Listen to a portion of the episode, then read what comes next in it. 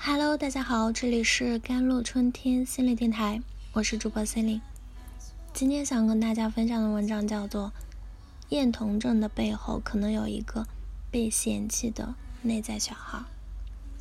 前段时间，韩国幽灵婴儿案爆出啊，一名韩国女子先后生下了一女一男婴，勒死后藏在了冰柜里。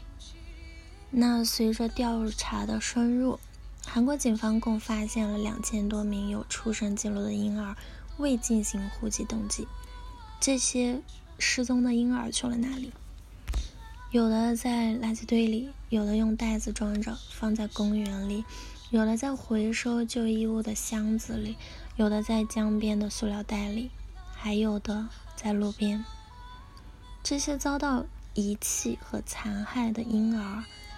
其生生的父母解释为经济困难无法养育，但据各路人士分析，可能跟韩国不允许堕胎呀、养育成本太高啊，以及韩国逐渐增多的厌童症有关。那韩国进入了少子化的时代，那生育力就是已沉入了谷底。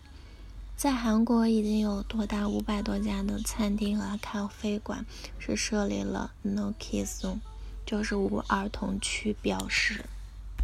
厌童情绪不仅是表现在生育上，更成为韩国人在公共场所对儿童的拒绝和隔离。随着韩国是日渐增多的厌童现象，最近我们在网上也看到有两则消息也上了热搜。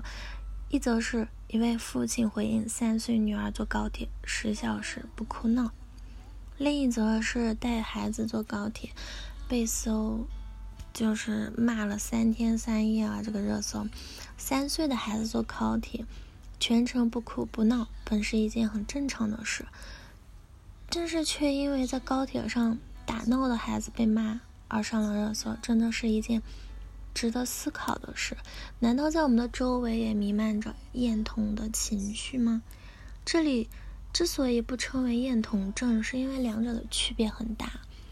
厌童情绪只针对特定的场所和孩子，而厌童症呢，是确实对所有孩子感到厌恶。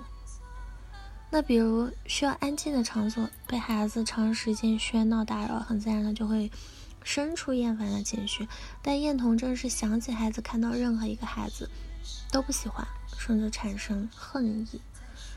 那厌童真的背后呢，可能有一个被嫌弃的内在小孩。投射这个词啊，相信大家已经都不陌生了。看到别人是什么样子，不一定别人真的就是那个样子，而是自己心中有个样子，投射了给了别人。那些看到小孩就不耐烦，想起孩子就很烦躁的人，可能心中有个内在小孩就是被嫌弃的。也就是说，这个内在小孩是这个人小时候没有被善待过的，他可能被挑剔、被否定、被嫌弃，所以觉得自己不够好。哪怕后来长大了，变得很优秀了，也会带着个被嫌弃的内在小孩生活。对自己小时候的样子不满意，看到别人家的小孩，也生不出欢喜。网上针对高铁和电影院里那些闹腾的孩子吵成一片时，有人说要给儿童一定的宽容度，有的人就说了，公共场所孩子就应该讲规矩，不能影响到别人。孩子如果不知道，家长要出面管教，而不是纵容。家长管不了，其他人也会替家长管的。这没毛病，毕竟大家都想有一个愉快的旅途和安静的环境，放松休息。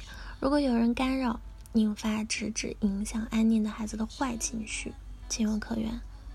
但也有人直呼我承认我有厌童症。如果他们没有与厌童情绪相混淆，可能需要多多关注自己内在的那个小孩儿是受了多大的委屈啊！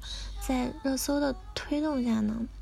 更要警惕厌童情绪被当成厌童症，进入集体潜意识形成真正的厌童之风。这种情况下，才是我们应该特别重视的。儿童的天性是自由的，他们的自制力不如成人。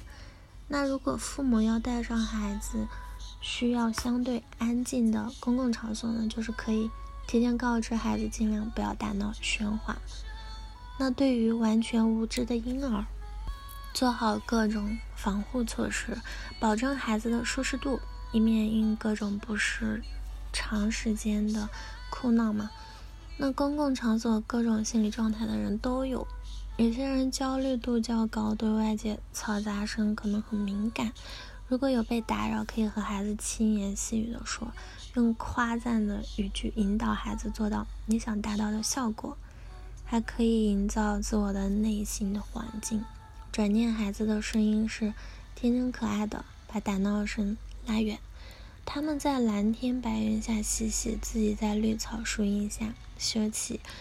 家长呢，也要对被打扰到的人表达歉意，并跟孩子好好沟通。家长要意识到，照顾到其他人的情绪，就是对孩子最好的保护。讨厌孩子的人，不管是。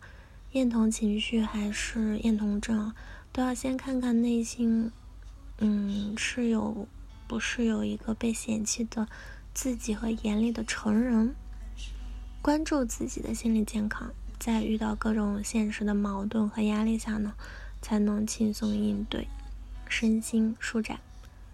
好了，以上就是今天的节目内容了。咨询请加我的手机微信号：幺三八二二七幺八九九五。我是司令，我们下期节目再见。